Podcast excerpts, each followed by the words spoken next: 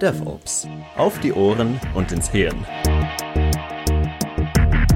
Ein Podcast rund um DevOps. Von Luca Ingianni. Und Dirk Söllner. Hallo und herzlich willkommen zu einer neuen Folge des Podcasts DevOps. Auf die Ohren und ins Hirn. Gestaltet und produziert von Luca Ingiani und Dirk Söllner. Hallo, grüß euch. Wir sind DevOps-Trainer und Coaches mit langjähriger Erfahrung und ähm, laden uns gerne Experten aus der Praxis ein.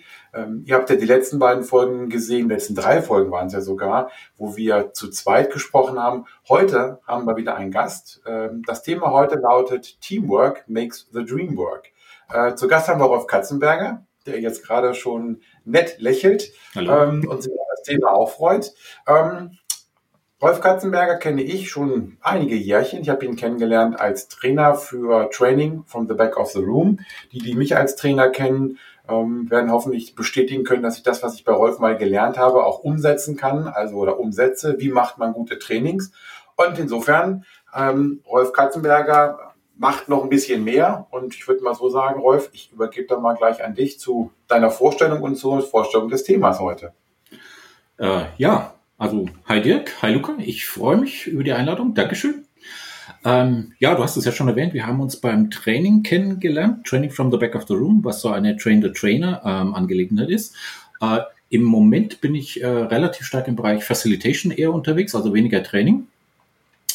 Und äh, arbeite auch noch als Coach und äh, konzentriere mich da so im Wesentlichen auf so äh, Hilfstechniken wie Accelerated Learning, äh, Host Leadership, Hosting Brains ähm, und äh, versuche eben, äh, mich auch in meiner Arbeit mehr auf äh, die Teamebene zu konzentrieren. Das ist auch so der, der Schwenk, was uns äh, hier wahrscheinlich heute zusammenbringt. Du hattest ja mal etwas gepostet über das Thema ähm, das Tuckman-Modell, das Phasenmodell für die Teamentwicklung, worüber wir wieder in Kontakt gekommen sind. Und äh, das fand ich äh, ziemlich spannend, weil ich mich da auch schon ein bisschen reingefuchst habe und ähm, äh, weil äh, das eine der vielen Studien ist, die sehr viel zitiert wird, äh, aber relativ wenig gelesen. Und dann dachte okay. ich, das ist doch ein gutes Thema, um sich drüber zu unterhalten. Super, richtig. Ja, weil ähm, ähm, für die, die die letzten beiden Folgen nicht gehört haben, nochmal so was stand in dem Post drin. Ein Teilnehmer hat sich über das alte ähm, Modell von Conway's Law ähm, mokiert und äh, dann habe ich gesagt, ich habe noch ein anderes altes Modell und was trotzdem noch interessant ist, also zumindest aus meiner Sicht, aber vielleicht kriegen wir von dir ja heute noch ein paar mehr, äh, paar mehr Einblicke ähm, in das Thema. Äh, bevor wir in das Thema einsteigen mit Team und Teamwork, ähm, wir fragen ja immer unsere Gäste nach der Definition von DevOps. Wie würde denn deine Definition von DevOps aussehen? Ähm, ja, also dass die Frage kommt, wusste ich ja, weil ich habe mir ein ähm, paar von euren Podcasts schon angehört. Äh, ich würde es eher über die Haltung definieren, obwohl ich natürlich auch aus der Softwareentwicklungsecke komme, aber ich würde sagen, ähm, DevOps ist, wenn mir bei der Arbeit die nachhaltig guten Ergebnisse wichtiger sind als ein eigenes Königreich. Das ist meine Definition von Dev DevOps. Oh, cool. Oh, die, die müssen wir rausnehmen. Also ich habe ja schon gesagt, wir müssen mal, irgendwann muss man sich noch nicht mal dran setzen und jede oder alle Definitionen mal rausschneiden ähm, und da so eine Folge draus machen, ähm, DevOps-Definitionen. Und äh, ja, klingt gut. Super.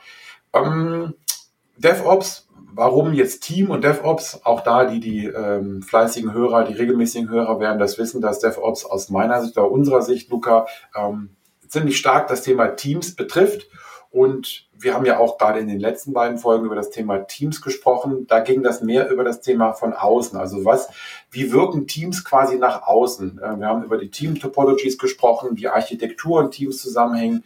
Und ähm, ich denke mal, wenn wir jetzt über Tagman sprechen und deine Insights da reinnehmen, ähm, dass das mehr so in die, in das Innen geht von den, von den äh, Teams. Das heißt, letzten Endes vielleicht als erster Einstieg, wie sehen denn Teams von innen aus? Was sagt dieses Tuckman-Modell dazu? Ähm, ja, wie das Team von innen aussieht, äh, dazu sagt das Tuckman-Modell selber relativ wenig aus. Also es wird erstaunlich viel äh, über die Beobachterperspektive äh, geschrieben. Also wie, wie sieht das äh, von außen aus? Ähm, für mich ist dann an der Stelle eher die Frage, äh, wenn ich ein Teammitglied bin, woran merke ich denn persönlich, dass ich in einem bin? Also völlig unabhängig von, von, von Tuckman. Also für mich ist, äh, ähm, ist an, an vielen Faktoren erkennbar. Also auf der Skills-Ebene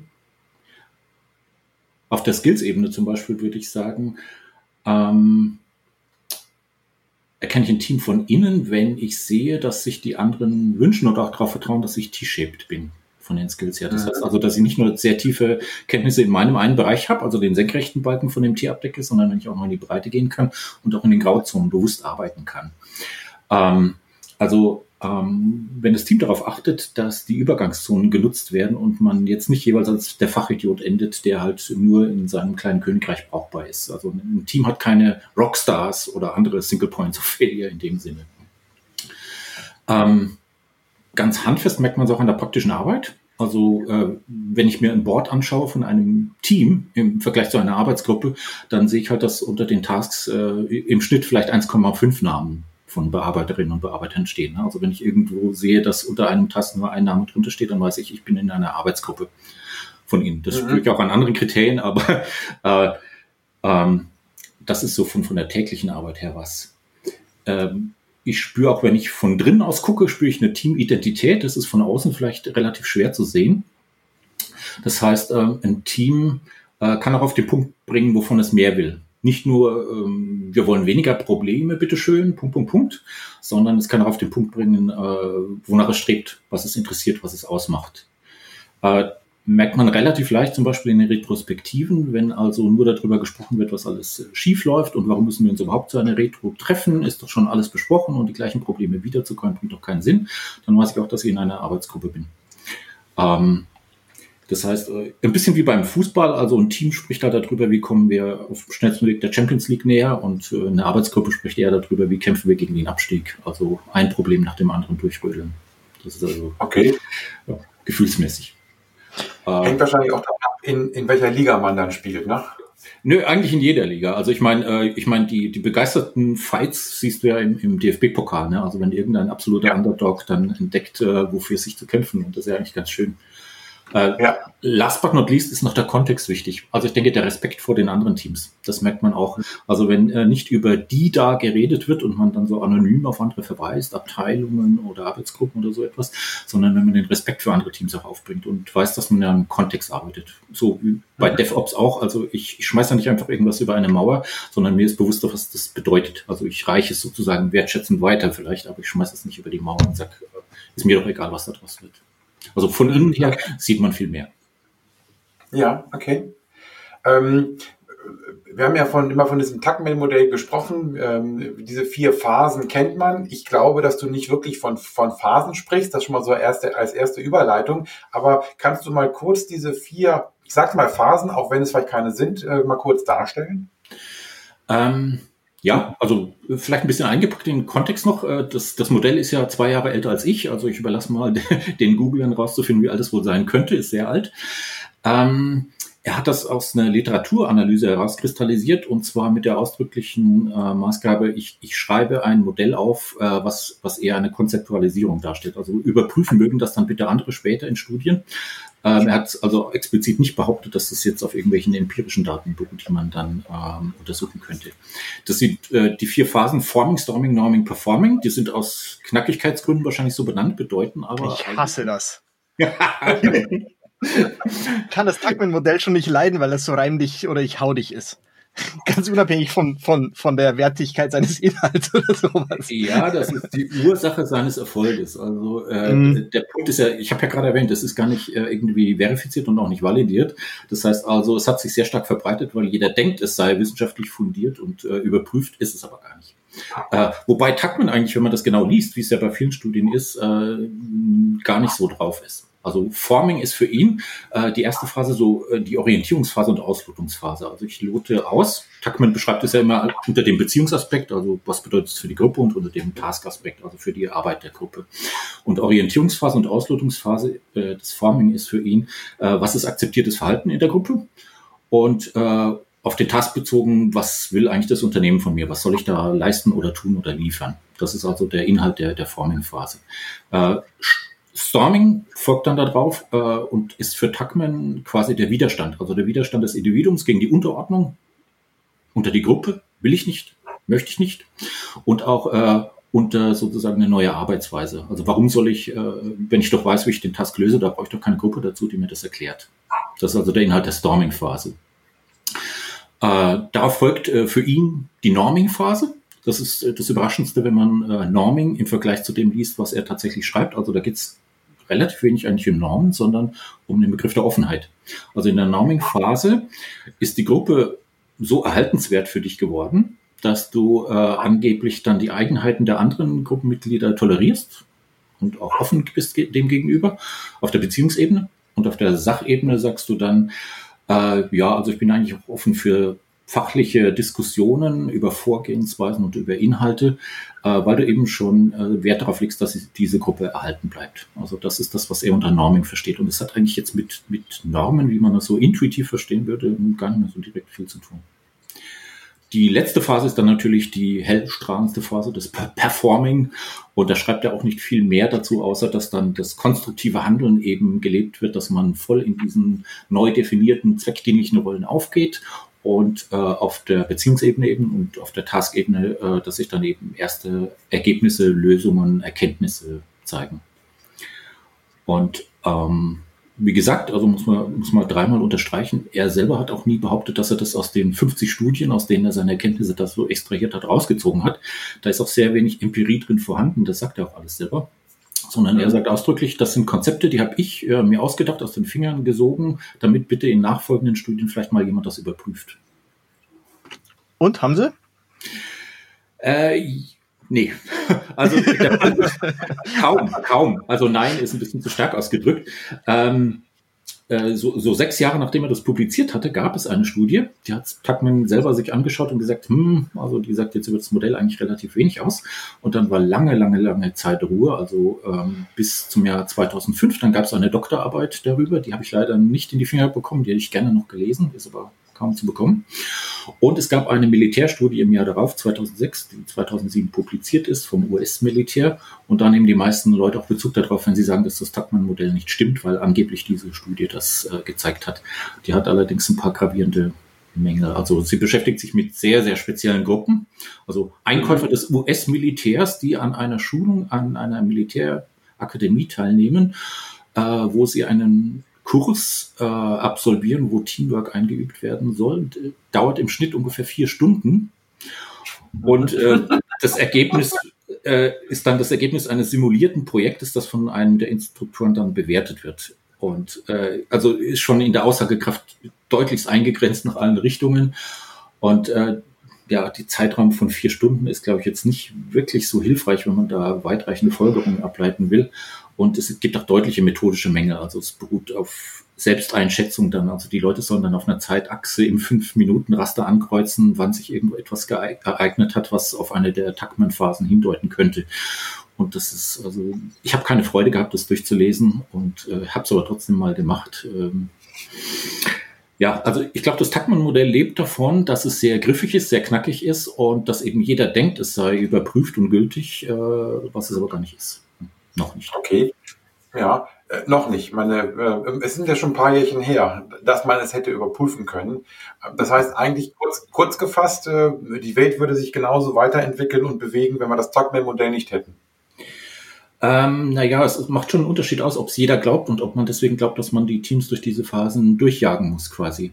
Mhm. Also ich glaube ähm, nicht, dass es äh, völlig wertlos ist, aber man kann ein bisschen lockerer damit umgehen. Mhm. Ja, und da gibt es doch diesen, gibt's doch diesen Ausspruch. Alle Modelle sind falsch, aber manche sind nützlich. Und vielleicht muss man es aus dieser Warte sehen. Ja, das, das, gilt für viele Modelle. Es ist halt nur der Punkt, wie man äh, mit äh, solchen Metaphern umgeht. Also wenn man sagt, generell mhm. Äh, ich opfer gerne die wissenschaftliche Seriosität, weil es halt so schön knackig klingt, dann landet man irgendwann so beim Modell Trump. Hauptsache, es klingt bissig knackig und ich komme damit durch. Äh, ob das jetzt irgendwas mit eine, irgendeiner Realität zu tun hat, äh, schert mich nicht. Ist ja nützlich für meine Zwecke. Und äh, da, da möchte ich ehrlich gesagt nicht enden. Also, nee. Okay, ja. Ähm, du hast ja gesagt, oder damals, als wir uns darüber unterhalten haben, ähm, dass es eigentlich nicht wirklich Phasen sind. Ähm, ja. So habe ich das zumindest verstanden. Also mhm. eigentlich sind es vier Möglichkeiten, in denen sich ein Team be befinden kann. Ähm, ich glaube selber, ähm, dass, ich habe noch mal gelesen, die können auch sehr, sehr kurz sein. Also wenn man jetzt wirklich von Phasen spricht oder um diese Phasen hätte, ist gar nichts über die Länge ausgesagt. Was, was, was kannst du dazu noch sagen? Ähm, ja gut, ich würde es nicht als äh, Stages interpretieren, also nicht als Stufen, ich würde es eher als States interpretieren. Und ich denke, ähm, das ist auch nicht allzu weit hergeholt, weil äh, jeder hat aus der eigenen Berufserfahrung schon erlebt, dass man sich in diesen Zuständen äh, ständig hin und her bewegen kann. Also es gibt solche Dinge. Äh, und äh, deswegen ist es auch nützlich, wenn man diese zwingende zeitliche Aufeinanderfolge einfach äh, ad acta legt und sich fragt, okay, wenn ich jetzt so etwas erlebe wie Forming oder so etwas erlebe wie Storming, äh, was gibt es dann für Möglichkeiten, wie ich an der Stelle äh, passend reagieren kann? Also es ist äh, der Aspekt, den würde ich auf jeden Fall rausziehen. Das ist äh, eigentlich äh, völlig okay, wenn ich das mehr als Zustände oder als Herausforderung betrachte. Und zum anderen hat Tuckman natürlich äh, schon eine richtige Fleißarbeit hingelegt. Also er hat 50 Studien aus verschiedensten Bereichen äh, sich angeschaut, größtenteils halt leider jetzt sagen wir mal aus Psychotherapie und Verhaltenstherapie. Aber der Grundgedanke, dass ich mir angucke, wie es in anderen Teams abläuft äh, und da auch mir wissenschaftliche Studien dazu durchlese und Anregungen wiederhole, den finde ich eigentlich auch ganz äh, praktikabel.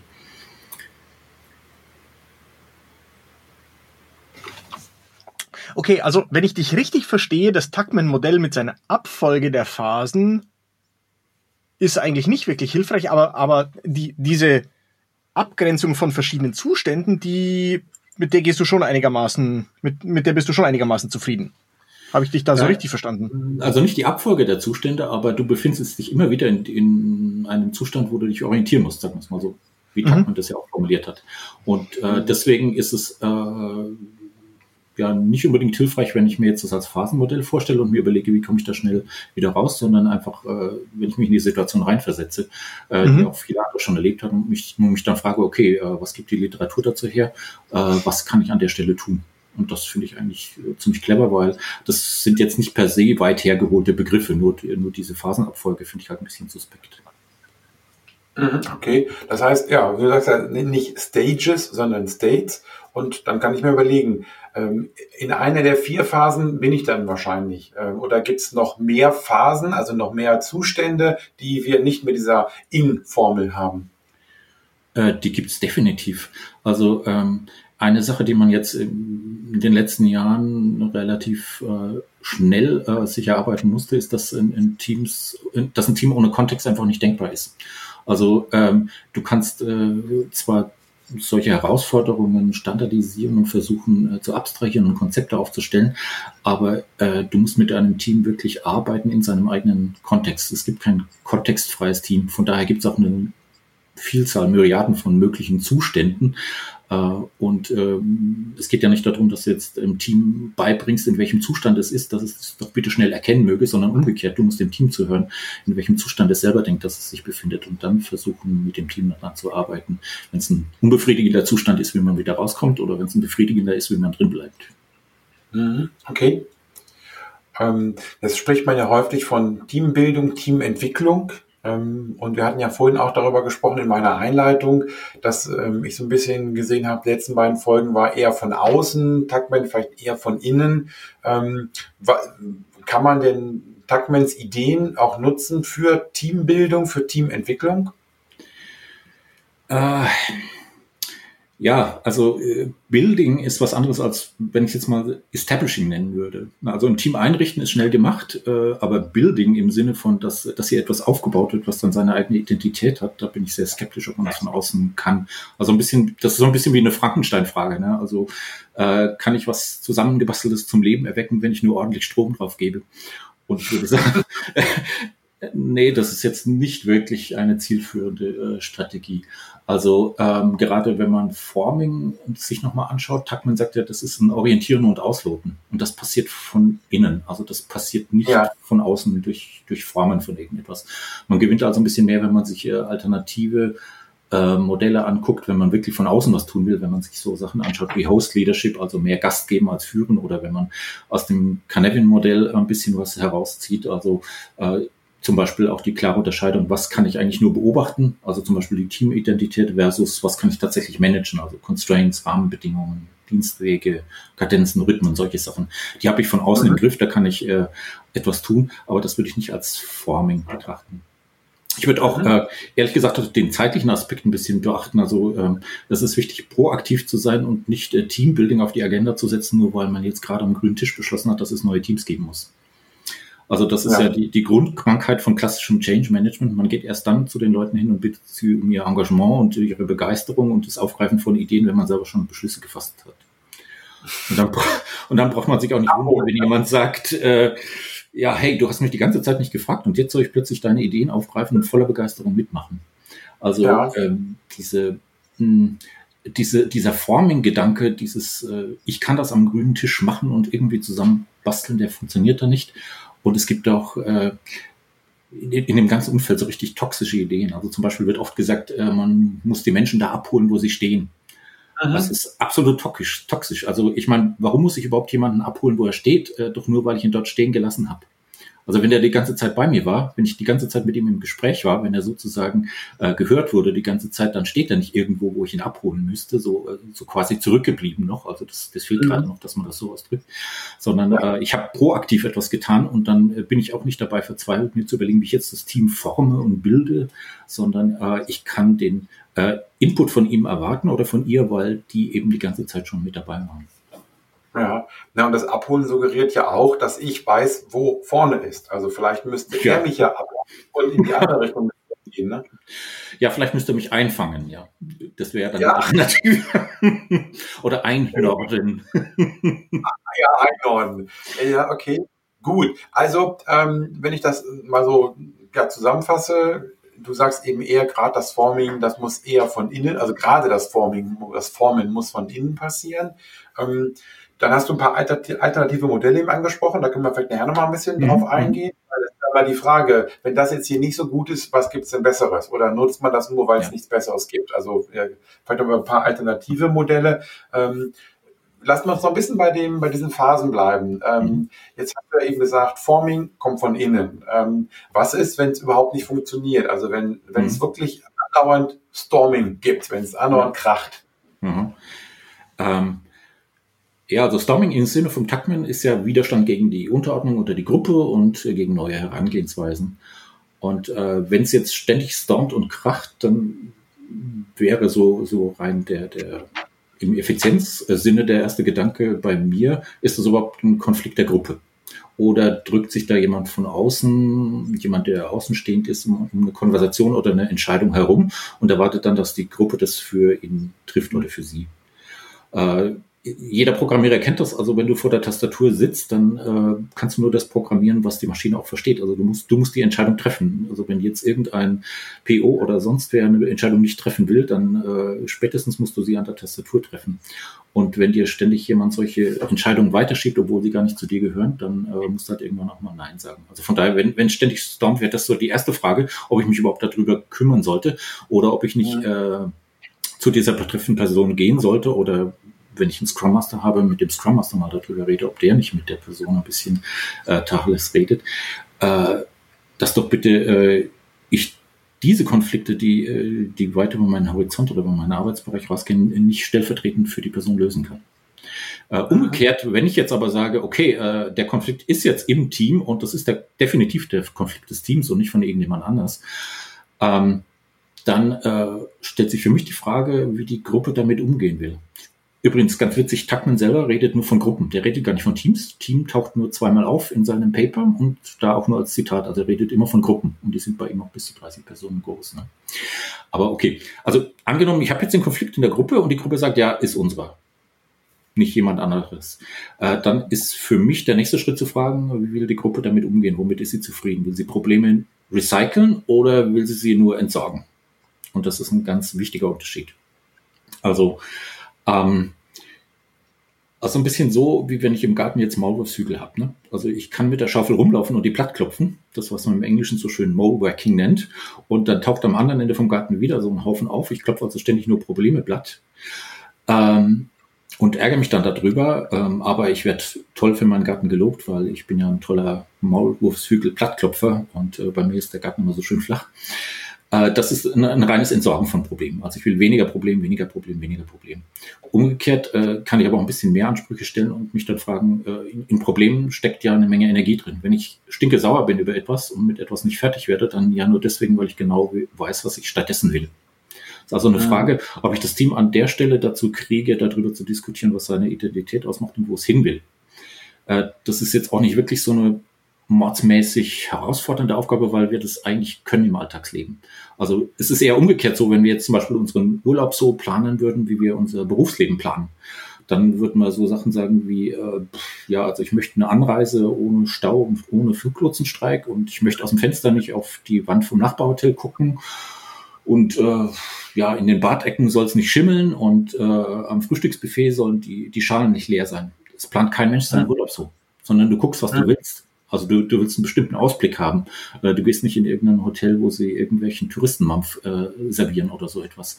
Also wir haben das schon drauf, nur gehen wir mit unserer Arbeitsumwelt komischerweise so um, als ging es immer nur darum, ja, Probleme zu lösen. Und das ist halt ein bisschen. Ja, okay.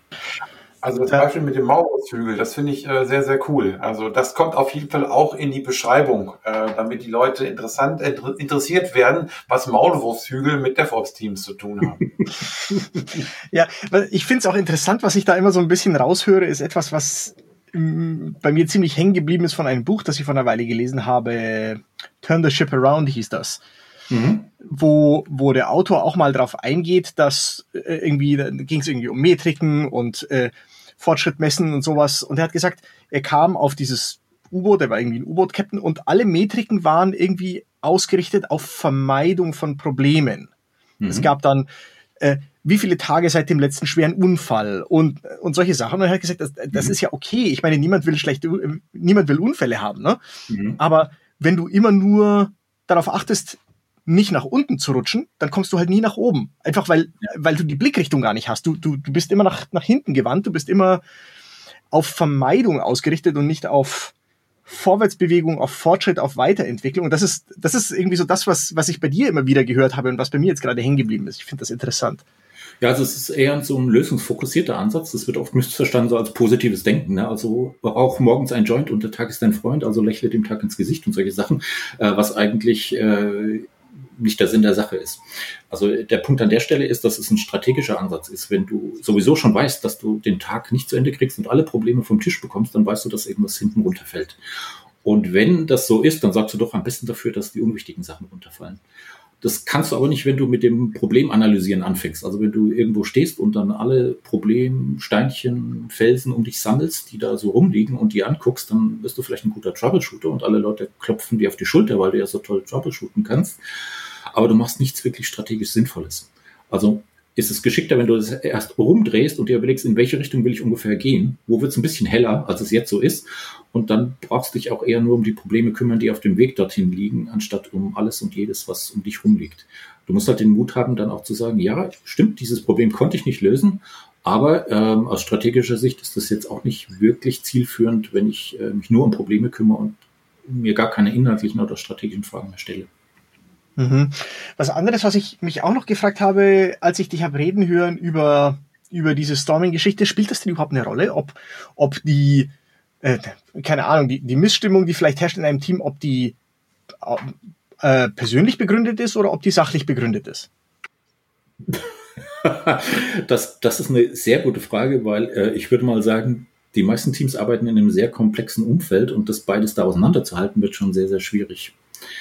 Also äh, der Punkt ist ja, ähm, warum es so einfach ist, ähm, Zoff mit anderen Menschen anzufangen, ist ja, dass wir erleben, dass der Problemfokus in einem, in einem komplizierten Umfeld gut funktioniert. Wenn ich mich durch einen Quellcode durchdebugge oder wenn ich ein kaputtes Auto repariere, dann kann ich das analysieren, auseinanderlegen, zusammenbauen und nichts ändert sich. Also das ganze System bleibt gleich, bis ich tatsächlich aktiv was mache. Und es gibt auch natürlich die Wurzelursache allen Übels, die ich finden kann und beseitigen kann. Also wenn, wenn ich durchdebuggt habe und den Fehler rausmache, dann ist der Fehler weg. Wenn ich das Auto repariert habe, dann fährt es wieder. Das ist eine sehr erfolgreiche Strategie, sich also voll und ganz auf das Problem zu konzentrieren. Funktioniert auch sehr gut in einem komplizierten Umfeld, also wo es nur um Maschinen geht quasi. Äh, Im komplexen Umfeld, also sobald ein Mensch ins Spiel kommt oder wenn es um ein Ökosystem geht oder alles, was komplex ist, funktioniert es eben nicht, weil da so viele Faktoren im Spiel sind, die sich gegenseitig beeinflussen, dass, ähm, ich die, dass es gar keine Wurzelursache des Übels mehr gibt. Und das Fatale ist, wenn ich jetzt äh, vom Rechner sitze und gewohnt bin, dass es ja super erfolgreich ist, etwas zu debuggen, dann fange ich auch an zu versuchen, Menschen zu debuggen. Also das Auto oder der Quellcode nimmt es mir nicht übel, wenn ich davor sitze und sage, hey, du bist kaputt und ich weiß genau, wie ich dich repariere. Aber probier das jetzt mal mit einem Kollegen oder mit einer Kollegin. Das ist äh, nicht sehr erfolgversprechend. Und äh, es ist auch innerlich ansatzmäßig falsch. Mhm. Ich stelle mir jetzt gerade vor, wenn der Coach schon da sitzt. Also du hast ein Problem. Ähm, jetzt. Ob du willst oder nicht, ja. Also äh, an der Stelle muss man sich eben spätestens entscheiden, wenn man, wenn man schon weiß, dass man in einem komplexen Umfeld arbeitet, äh, will ich tatsächlich effektiv sein oder will ich nur mit meiner Diagnose recht haben? Also ein, ein richtiges Team zeichnet sich dadurch aus, dass sie sich zusammenraufen und sagen, wie können wir effektiv werden an der Stelle. Und äh, eine, eine Arbeitsgruppe zeichnet sich eher darüber aus, dass jeder dem anderen schon die passende Diagnose gestellt hat und dass es nur noch darum geht, zu beweisen, dass die Diagnose richtig war, um dann am Ende sagen zu können, ja, wenn alle nur auf meine Diagnose gehört hätten oder wenn sie jetzt endlich ihr Verhalten ändern würden, dann könnten wir Fortschritte machen. Aber ja, geht ja leider nicht, äh, weil keiner auf mich hört. Ja, ihr hört ja nicht auf mich. Ja, genau. Ähm, Arbeitsgruppe und Team, da wollte man darauf ähm, eingehen. Ähm, du hast jetzt schon ein paar Punkte genannt, woran man das unterscheidet. Kannst du vielleicht noch ein bisschen was, ähm, das noch ein bisschen tiefer fassen? Also wo kann man, also natürlich nicht so von wegen, ich gucke mir so ein Team an und dann erkenne ich nach zwei Minuten, das ist eine Arbeitsgruppe. Hast du zwar gesagt, wenn du dir auf das Board das anschaust, geht das. Also wo sind Unterschiede zwischen einer Arbeitsgruppe und einem Team? Ja, also ich würde es jetzt nicht, äh, nicht so generell verteufeln wollen, wenn, wenn ich eine Arbeitsgruppe sehe. Also je, jedes Team ist auch eine Arbeitsgruppe, aber nicht jede Arbeitsgruppe ist ein Team. Nur mhm. äh, wird heute ähm, relativ selten irgendwo das Label Arbeitsgruppe draufgeklebt, sondern immer das Label Team. Mhm. Ähm, ich denke, es hat schon gewisse äh, Grenzen, was die Anzahl der Mitglieder angeht. Also äh, nicht umsonst propagiert man ja im, bei agilen Teams äh, also so eine Faustregel von sieben ja, plus minus zwei Leuten. Äh, ob das jetzt wirklich so streng zu nehmen ist, noch die Frage. Aber ähm, eine Teamidentität äh, kann sich in größeren Gruppen jetzt nicht, nicht wirklich ausbilden. Also von da ist es zahlenmäßig schon ein bisschen begrenzt.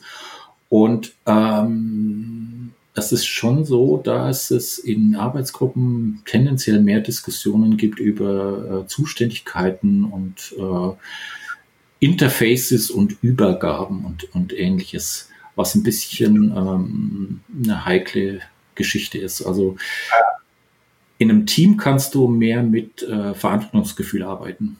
Das ist halt das, was im Englischen, man kann es im Englischen gut ausdrücken. Im Englischen ist es Responsibility im Vergleich zu Accountability.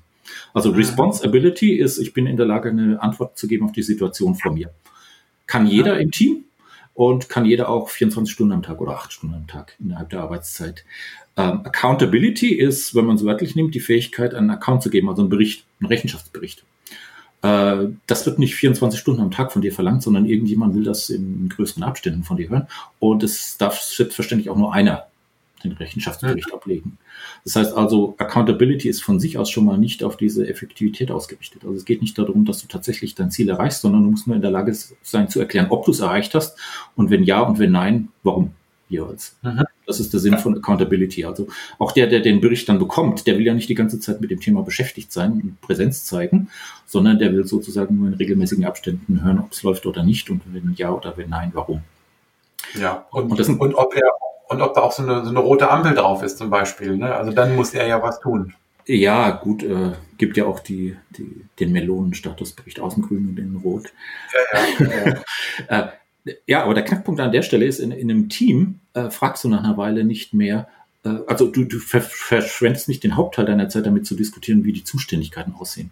Also das ist, als ob ich jetzt äh, quasi ähm, beim Fußball auf der Torlinie stehe, ich bin nicht der Torwart, der Ball kullert an mir vorbei, ich lasse ihn ins Tor und sage dann dem Torwart, ja du, also das ist ja aber echt wirklich dein Zuständigkeitsbereich, wie konntest du nur den Ball reinlassen? Und so Kolleginnen und Kollegen braucht man ja nicht, nicht im Team.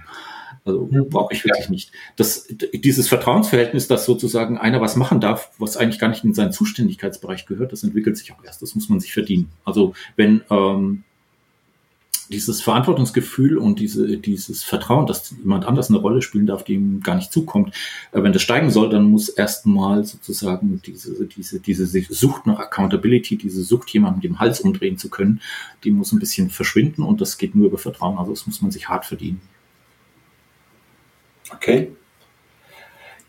Ja, dann lass uns mal noch ein bisschen über die alternativen Modelle sprechen. Oder hast du noch Fragen zum Thema Tuckman, Luca? Ich hatte vorhin aber eine, aber es ist mir wieder entfallen. Mal schauen, ob es mir wieder einfällt.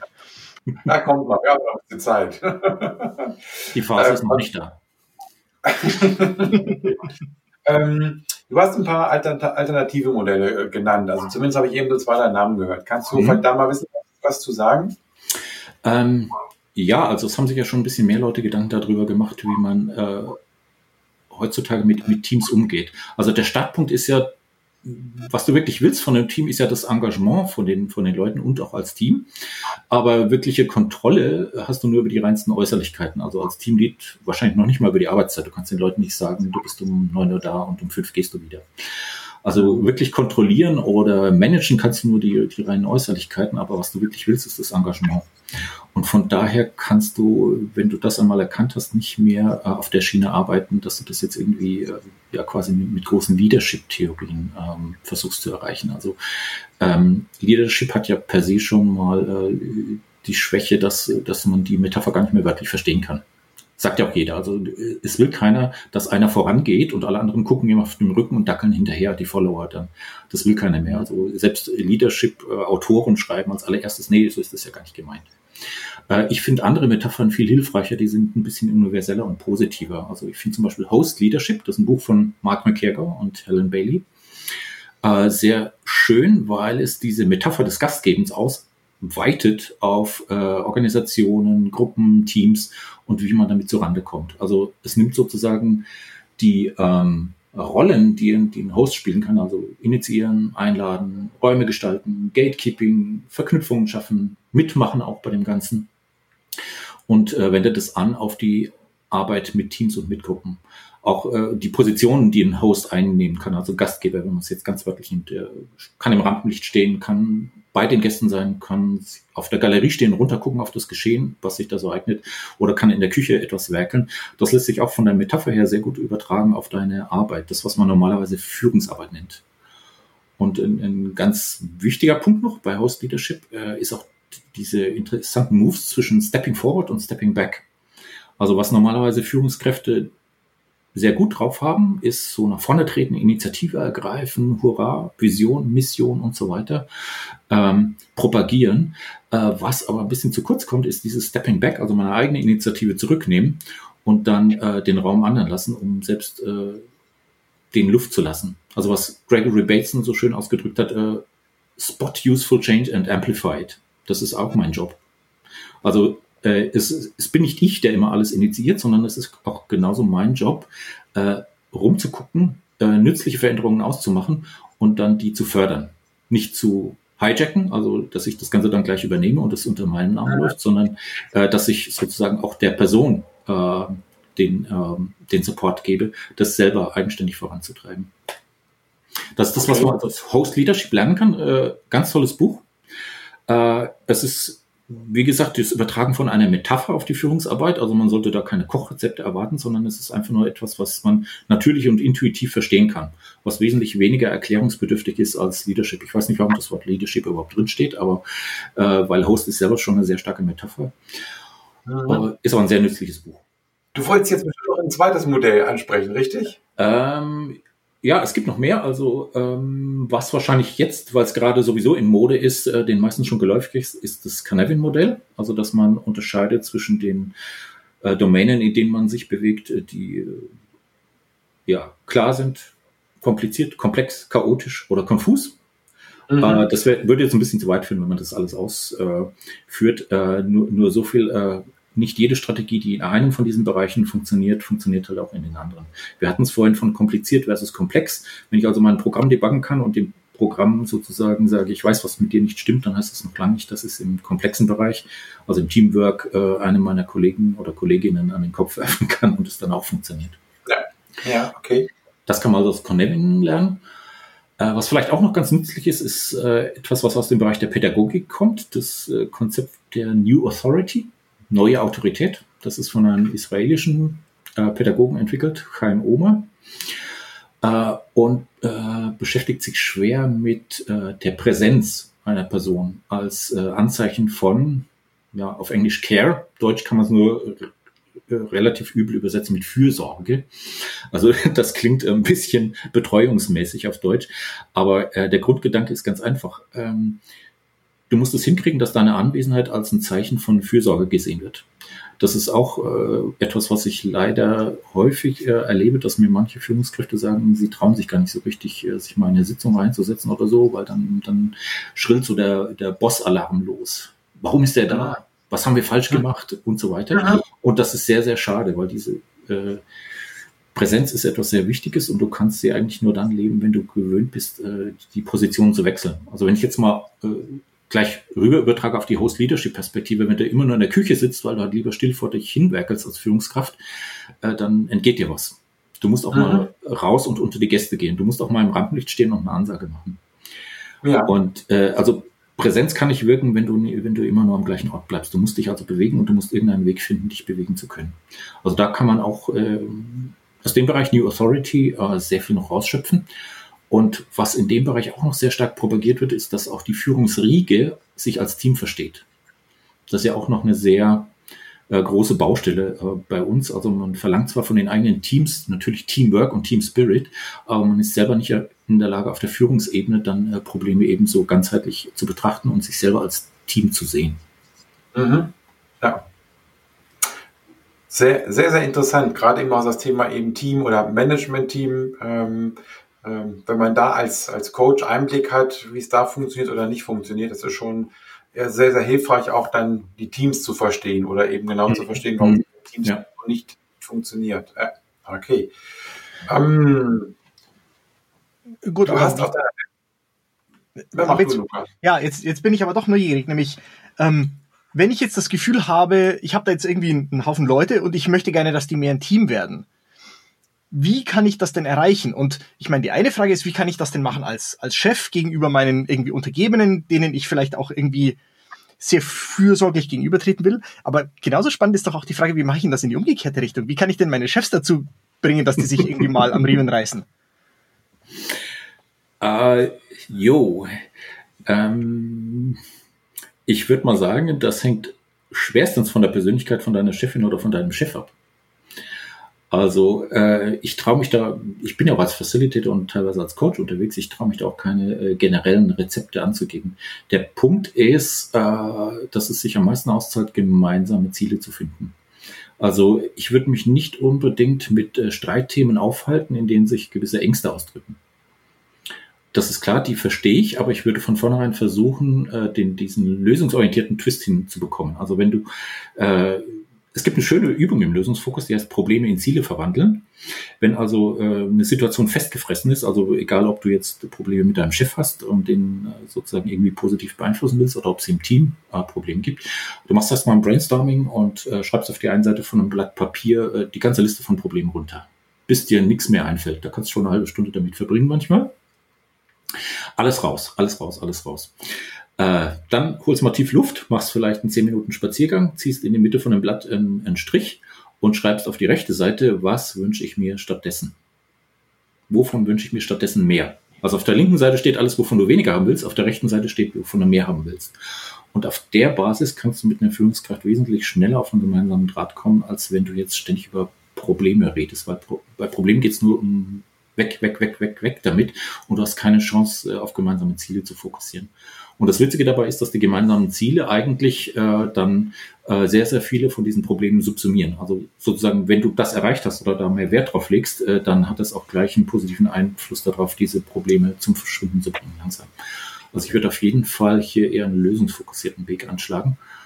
Und ähm, ich würde auch davon ausgehen, dass jeder, also jeder, jedes Mitglied in einem Team und auch jeder Chef Experte auf seinem Gebiet ist. Also ich würde versuchen, schleunigst aus dem Diagnosemodus rauszukommen der Chef ist ein arroganter Fiesling oder sonst was, damit komme ich nicht weiter. Also es gibt solche Sonderfälle natürlich. Äh, es gibt natürlich auch Psychopathen, die Chefs geworden sind. Nur beschäftigt sich viel von dem, was man so auf Twitter liest oder so mit diesen Sonderfällen. Und das ist so, das ist so, als ob ich sagen würde, 99 Prozent meiner Kolleginnen und Kollegen sind Arschlöcher. Das stimmt nicht. Umgekehrt. 99 Prozent meiner Kolleginnen und Kollegen sind eigentlich ganz okay. Selbst wenn ich Stress mit denen habe, komme ich wieder äh, ins Reine mit ihnen. Und es gibt ein Prozent Arschlöcher. Und dann ist eben die Frage, ob ich mein Regelwerk an diesem ein Prozent Arschlöchern ausrichten will oder an den 99 Prozent, mit denen ich klarkomme. Und wenn ich mir stattdessen die Welt so einrichte, dass mein Chef halt ähm, ja, Tyrann ist oder ein Autokrat oder sonst was, dann kriege ich auch das genau zurückgespiegelt, weil ich bemühe mich ja nicht mal auf einen gemeinsamen Nenner zu kommen, gemeinsame Ziele mhm. zu finden. Ja, zumal ja auch, selbst wenn du mit deiner Diagnose völlig richtig liegst, ist die Frage, was hast du davon? Ja. ja, in, in gewissen Fällen musst du es dann schon machen. Also ähm, ich habe, ich war ja auch äh, einige Jahre jetzt als Führungskraft tätig, äh, bevor ich mich dann selbstständig gemacht habe und nur noch nicht selber führen muss. Und es gibt schon Fälle, also äh, wo du nicht, nicht weggucken darfst. Also äh, Übergriffigkeiten kannst du einfach nicht tolerieren. Du kannst nicht äh, tolerieren, wenn Leute sich wirklich, ähm, ja, wenn du quasi einen Stalker äh, als äh, irgendwo in deinem Team hast. Äh, also es, es gibt schon Extremfälle, wo du dann äh, schleunigst eingreifen musst, die Grenzen ziehen musst und auf die, auf die Leute hören musst, äh, die sich da betroffen und verängstigt fühlen. Also das ist das Schlimmste, was man machen kann, wenn man dann noch versucht, irgendwie so einen positiven Twist hinzugeben. Ja, red doch mal mit dem oder so. Nee, nee, muss ich an der Stelle nicht. Also in diesen Extremfällen musst du Klartext reden und äh, auch der Person glauben, die da zum Opfer geworden ist. Ja, ich, ich habe mal ein Interview gelesen mit einem, mit einer irgendwie Führungskräfte, Therapeutin oder sowas, die genau in solchen Streitsituationen ähm, gerufen wurde und die hat, die hat haarsträubende Geschichten erzählt von Leuten, die sich gegenseitig angespuckt haben und sowas. Mhm. Ähm, ja, dann kann man in der Tat nicht sagen, äh, vertragt euch doch wieder. Ja, es gibt übrigens ähm, ein schönes Buch von Veronika Kottroba und von Ralf Miyaka, äh, Agile Teams lösungsfokussiert coachen, äh, wo sie auch ein schönes Kriterium dafür geben, ab wann man sich spätestens Hilfe so holen soll. Äh, sie nehmen die Skala von Glasel, der also so die Eskalationsstufen von Konflikten ähm, ähm, ein bisschen modelliert hat. Und äh, das sind ja drei große Bereiche. Im Prinzip, äh, wenn man sich im Win-Win-Bereich äh, bewegt, dann können die noch miteinander. Wenn ich mich im Win-Lose-Bereich äh, bewege, dann heißt das, äh, ich gewinne, du verlierst beim Streiten. Und wenn man sich im Lose-Lose-Bereich bewegt, dann äh, geht's den Bach runter und es ist mir egal. Hauptsache, ich reiß dich mit. Und äh, spätestens, also wenn, sobald man den Win-Win-Bereich äh, verlässt, wird es vielleicht Zeit, dass äh, man sich überlegt, ob man jetzt wirklich noch mit so einem freundlichen Gespräch weiterkommt. Das ist übrigens auch noch so ein Buch, was ich äh, schwerstens empfehlen kann. Agile Teams lösungsfokussiert coachen. Äh, sehr, sehr hilfreich und es ist äh, vor allem eine sehr schönes Runterbrechen der lösungsfokussierten Methode auf das agile Teamwork. Können sich auch DevOps davon profitieren. Ja, also die Empfehlung kann ich unterstützen. Steht bei mir auch im Schrank und ist sogar auch schon teilweise gelesen. Also ich muss immer wieder auf Lukas Stapel der Schande, äh, muss ich immer zurechtkommen. Ich habe meine Arztfrage aufgelegen, ähm, aber aktuell, ja, ähm, ich habe ein bisschen was rausgezogen ähm, und finde ich auch, finde ich sehr, sehr interessant und auch sehr, sehr hilfreich. Hm, Kommt mal ein bisschen zu dem Punkt, wo ich vorhin noch ähm, überlegte, was zu sagen. Vieles von dem, was du heute gesagt hast, findet man wahrscheinlich auf deiner Webseite, richtig? Äh, tendenziell eher wenig, weil äh, das sind äh, jetzt nicht unbedingt Ideen, die ich äh, mir auf die eigenen Fahnen schreiben möchte. Also die, äh, der Punkt, wenn du Host Leadership äh, nachschauen willst, schaust du einfach noch auf hostleadership.com. Äh, Marc und Helen haben ihre eigene Webseite ähm, und es gibt auch äh, des Öfteren so quasi abends Mini-Einführungskurse, die dann auch auf LinkedIn und auf Twitter entsprechend verkündet werden, wo man sich relativ schnell mal informieren kann. Ich bin da so auch bei den Stewards dabei und, und helfe damit, sowas zu organisieren. Mache ich auch selber teilweise solche Intros. Und von daher ähm, ist es eigentlich besser, wenn man die, die Begriffe selber googelt. Bei Canevin ist es sowieso ein bisschen schwierig. Äh, wir wissen ja alle, dass äh, Dave Snowden immer noch kein Buch geschrieben hat. Es gibt immer noch keine Einführung dazu. Bleibt also nichts anderes übrig, als einen Blog zu lesen. Und das ist, äh, ja, Softwareentwickler wird es vertraut vorkommen. Also du fängst beim Startpunkt an und arbeitest dann die Diffs ein, je weiter du dich aktuell nach vorne äh, liest. Das ist sehr, sehr mühsam. Also ich hätte lieben gern mal ein Buch, aber äh, wenn du was über Canevin rausfinden willst, musst du das äh, quasi äh, dort nachlesen. Host Leadership auf Deutsch, dazu habe ich was geschrieben, also hostleadership.de, da habe ich einen kleinen äh, Post drauf, äh, was Host Leadership eigentlich bedeutet. Also da kann man einen schnellen Überblick gewinnen. Bei New Authority schaut es im Moment noch äh, schwach aus in, in Deutschland. Also da musst du wahrscheinlich ein englisches Buch dir raussuchen von Kain Oma, beziehungsweise von einem seiner Schüler oder Schülerinnen. Und äh, da gibt es in Deutschland noch relativ wenig. Es gibt äh, ein Buch von, oh, da fällt mir jetzt der Name nicht ein. Und auch der Titel natürlich nicht. Das muss ich äh, äh, Lass mal überlegen. Nein, ich komme jetzt nicht drauf, weil ich es auch schon vor längerer Zeit gelesen habe. Aber es äh, wendet die New Authority auf Führungsarbeit an und da gibt es auch, äh, ich, ich schicke dir das, glaube ich, nachher noch als Link, dann kannst du das vielleicht in die Show Notes mit reinpacken. Das wollte ich gerade sagen, weil das war so gerade der Versuch, den Übergang zu schaffen, äh, was man in den Show Notes deiner Webseite findet. Jetzt hast du äh, sehr, sehr schön argumentiert, dass man das nicht bräuchte. Ich frage nochmal, ähm, wer Informationen braucht, wer, wem deine Aussagen gefallen hat, haben, der kann auf deiner Webseite ein bisschen was von dir finden. Mindestens eine Telefonnummer.